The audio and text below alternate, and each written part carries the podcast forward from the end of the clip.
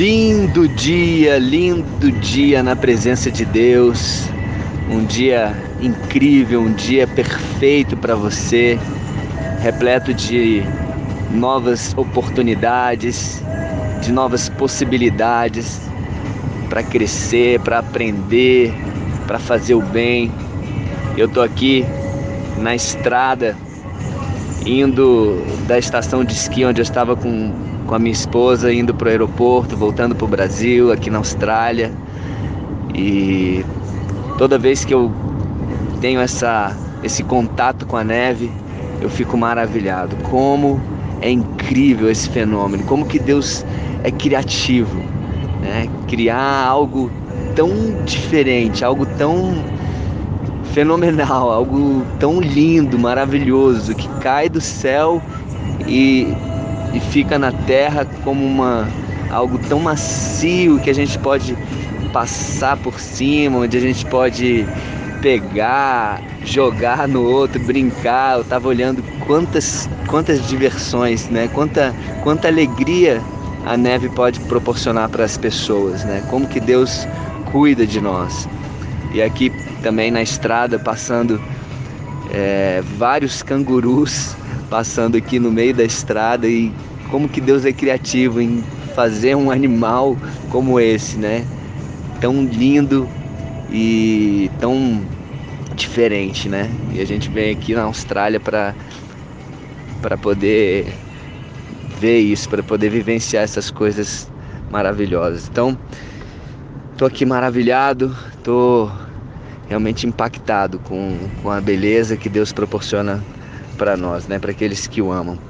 E continuando aqui o nosso projeto Bíblia para Iniciantes, no capítulo 22, a partir do versículo 34 até o final, é, essa parte é bem, bem forte, né?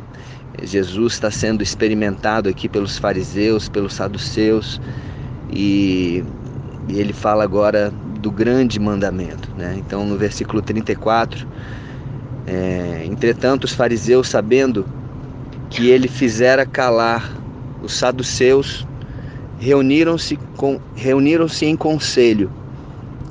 Ou seja, Jesus já, já tinha calado os saduceus e eles ficaram sabendo disso, e os fariseus ainda querendo experimentar, querendo é, fazer Jesus cair em alguma armadilha para matarem ele, para condenarem.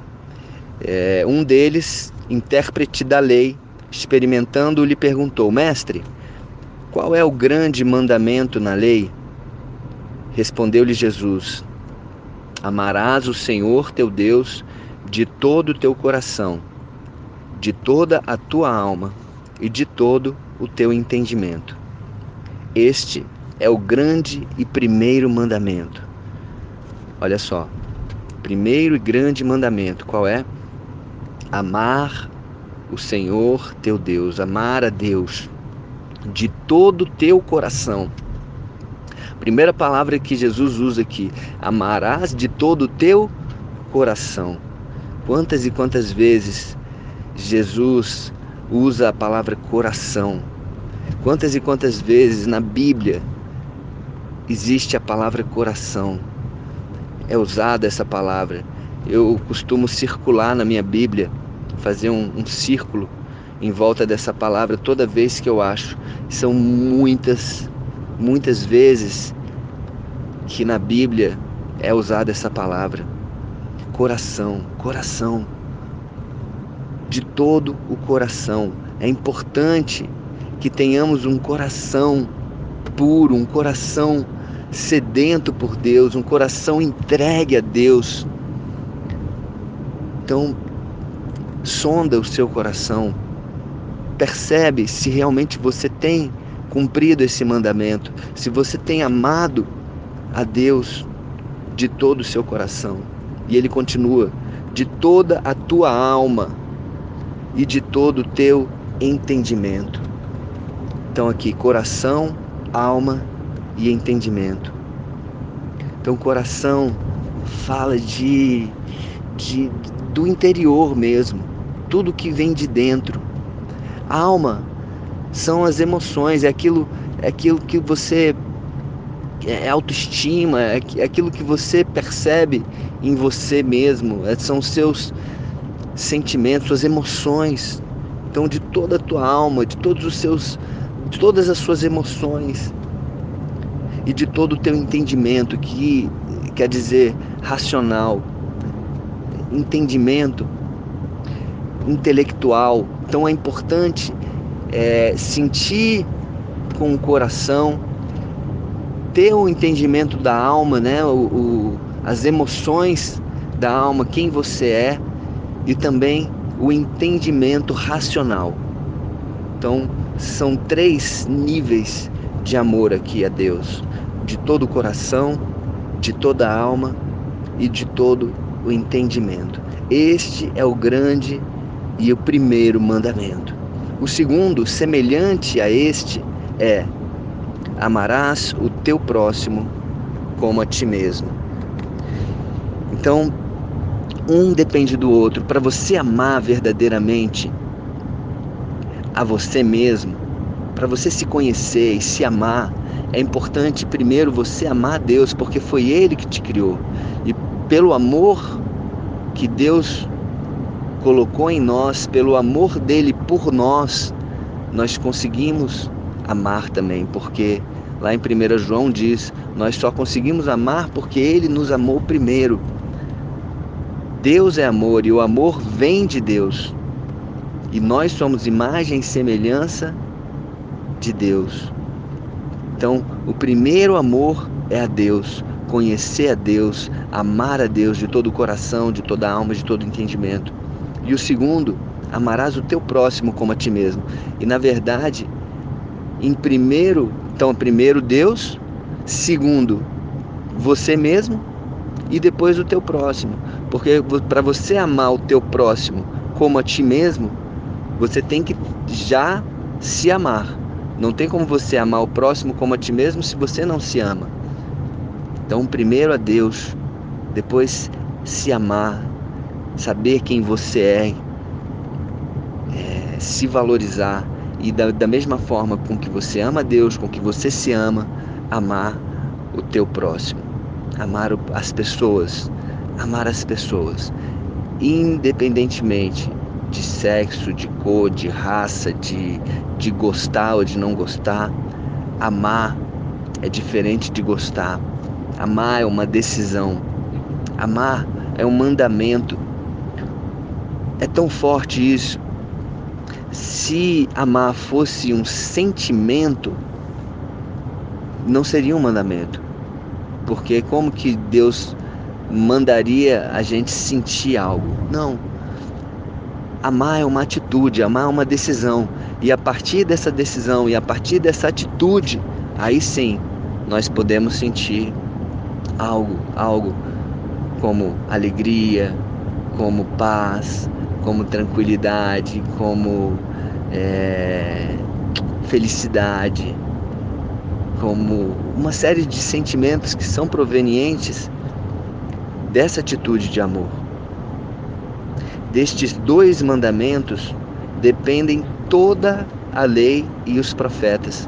Jesus fala aqui. Destes dois mandamentos dependem toda a lei e os profetas. Olha a importância.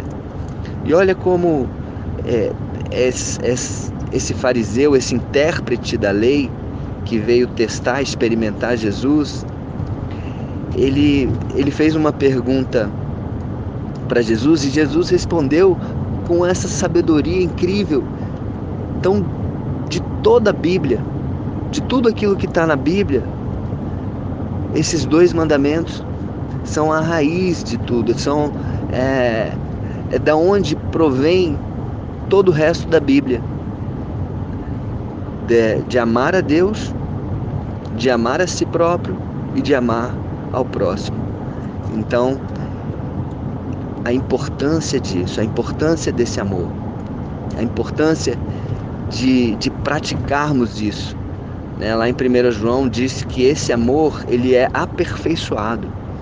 Então, Quanto mais eu e você praticarmos esse amor, quanto mais buscarmos a Deus, quanto mais louvarmos a Deus, conhecermos a Deus, amarmos a Deus, mais isso vai se aperfeiçoando dentro de nós. Quanto mais nos amarmos, cuidarmos de nós, cuidarmos da nossa saúde, das nossas emoções, do nosso intelectual, a melhor forma de você saber que você se ama é você analisar a sua vida em todas as áreas, em todos os pilares.